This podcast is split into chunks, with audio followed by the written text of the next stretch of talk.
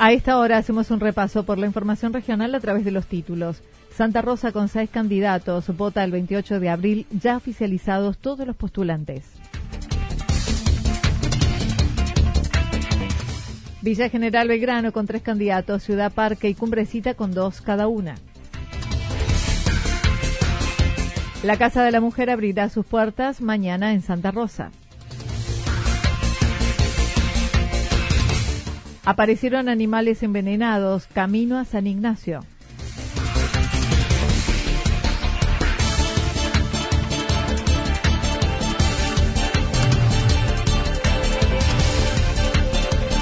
Carlos Alessandri y Wilma Oviedo, candidatos a legisladores de Hacemos por Córdoba.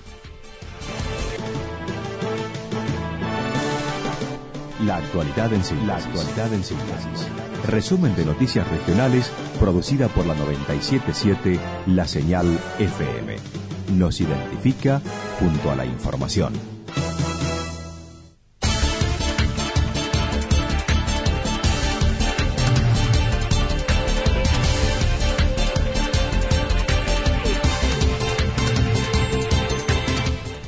Santa Rosa con seis candidatos vota el 28 de abril, ya oficializados todos los postulantes. Seis listas fueron oficializadas en Santa Rosa para las elecciones del próximo 28 de abril. Hacemos por Córdoba con Claudio Chavero, el actual intendente. Cambiemos con Ramón Ramírez. Movimiento de Acción Vecinal con Gerardo Rodríguez. Frente de Izquierda con Martín Gamron. Partido Unite Alicia Arias. Unidad Ciudadana Mirta Albarracín, tal como lo afirmó el presidente de la Junta Electoral de Santa Rosa, quien señaló hoy a las 17 tendrá una reunión con los apoderados que presentarán los modelos de voto. Hoy a las 5 de la tarde tengo reunión con todos los apoderados para aprobar las boletas que se van a mandar a, imprimir para usar en el día del comicio. Hoy tenemos una, una audiencia presencia, repito, de todos los apoderados, presentan los modelos y eh, si no me da impugnación o se hace alguna corrección, hoy ya se oficializan las boletas de sufragio. Cada partido deberá presentar 3.700 votos. El doctor Juan Chuit comentó serán 37 mesas distribuidas en cinco colegios, entre 6 y 8 mesas por colegio.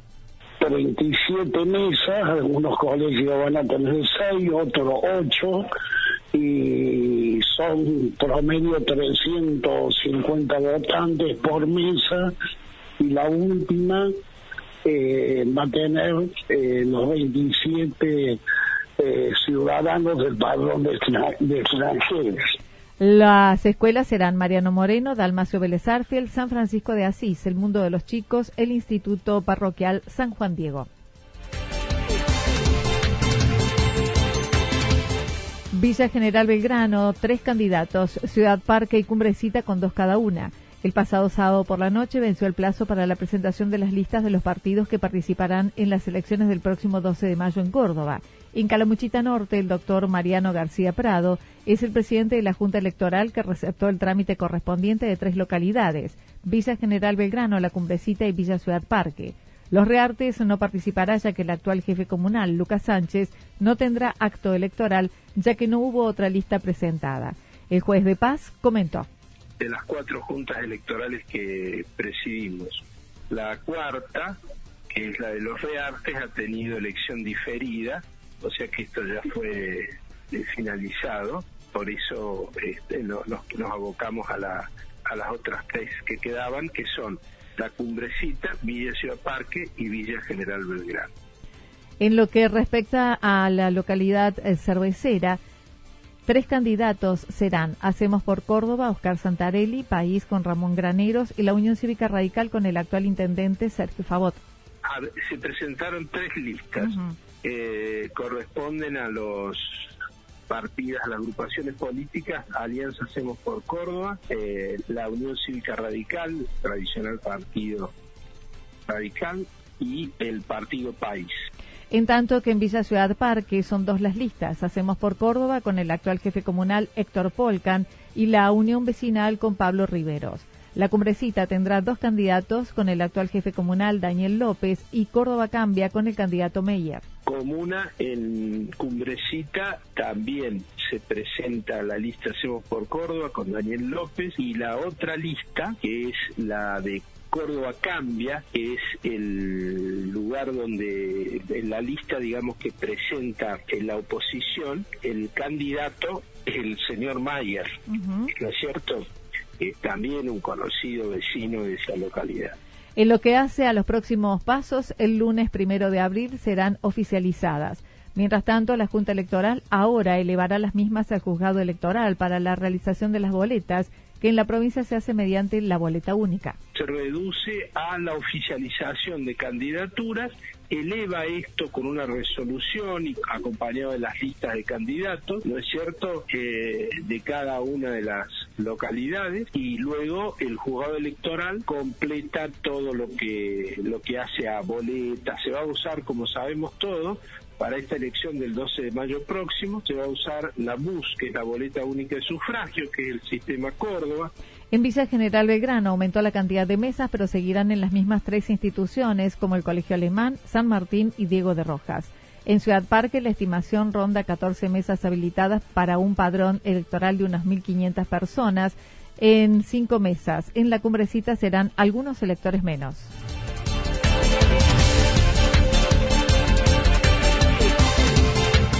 La Casa de la Mujer abrirá sus puertas mañana en Santa Rosa. Mañana se inaugurará en Santa Rosa la Casa de la Mujer en el ex Centro Popular de Artes y Oficios. La directora de Desarrollo Social comentó. Sí, Anita, la verdad que nos pone muy contentos, muy contentos porque ha sido bastante, bastante rápido desde que tuvimos por allá, por el año pasado, la idea de concreción de este espacio y eh, los tiempos y los plazos han sido muy cortos y la verdad que que ya estemos a un día prácticamente de la inauguración de ese espacio con la idea concretada, la verdad que nos llena de, felicidad. Creo que la Casa de la Mujer es, es, un espacio que ya nos merecíamos como, como ciudad que somos.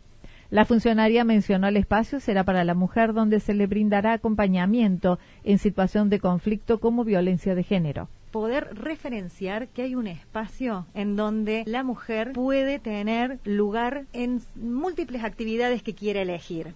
Por lo tanto, durante la mañana, en ese espacio, va a tener lugar todo un dispositivo de atención al, a acompañar a la mujer en situación de conflicto.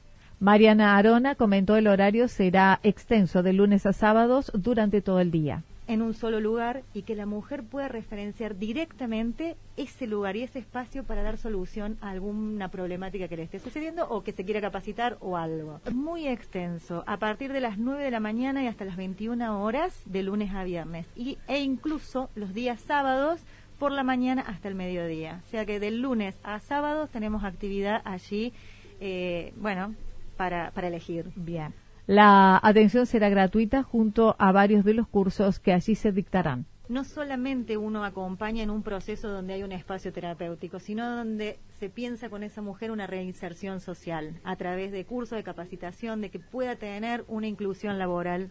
Entonces, los cursos que se dictan, que son totalmente gratuitos, tienen ese propósito. Los cursos son cuatro, aprovecho para mencionarlos. Los cursos son cuatro, están destinados exclusivamente hacia la mujer. Uno es maquillaje básico, el otro es todo lo que es confección y talabartería en cueros, confección de sandalias, carteras, billeteras, cintos, todo lo que es trabajo de, de cueros específicamente, comunicación y protocolo y decoración de tortas. Aparecieron animales envenenados camino a San Ignacio. En el camino provincial a San Ignacio, en la zona del loteo de Vélez Crespo, hace una semana comenzaron a aparecer animales muertos, aparentemente envenenados, desde perros, animales autóctonos, aves carroñeras, liebres.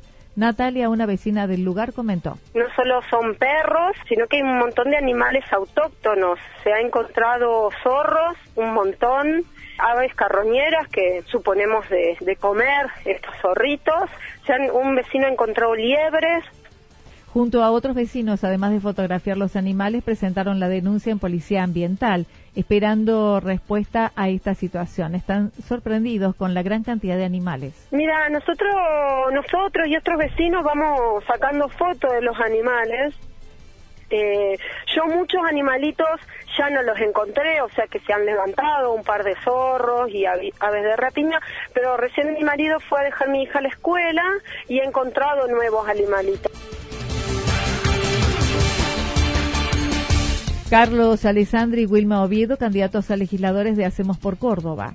Hacemos por Córdoba presentó su lista con el candidato legislador Carlos Alessandri. El propio candidato, actualmente de licencia en ese cargo, dijo el gobernador le pidió representar nuevamente a Calamuchita.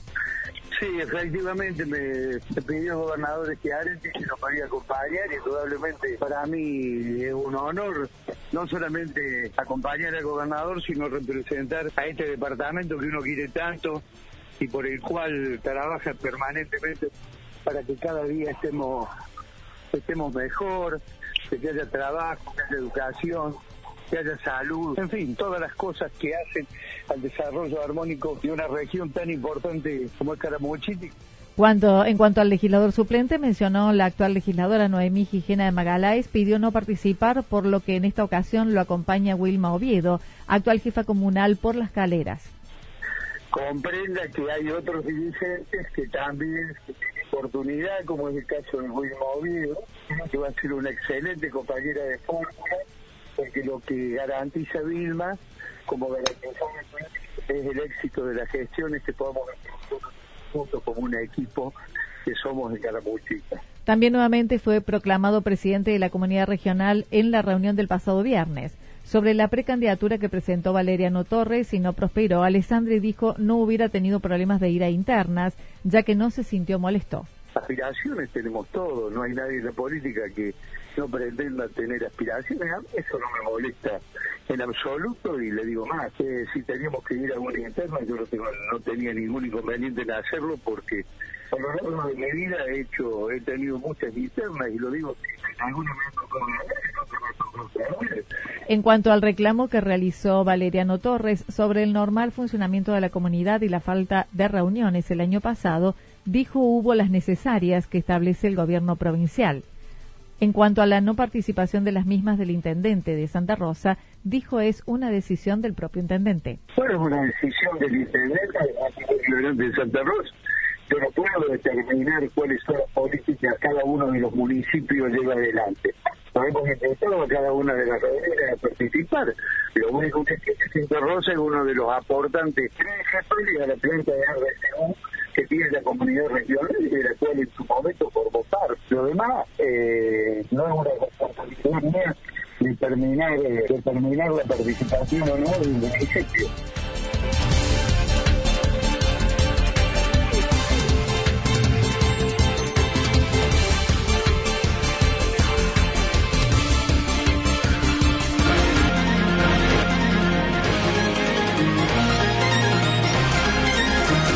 Toda la información regional actualizada día tras día.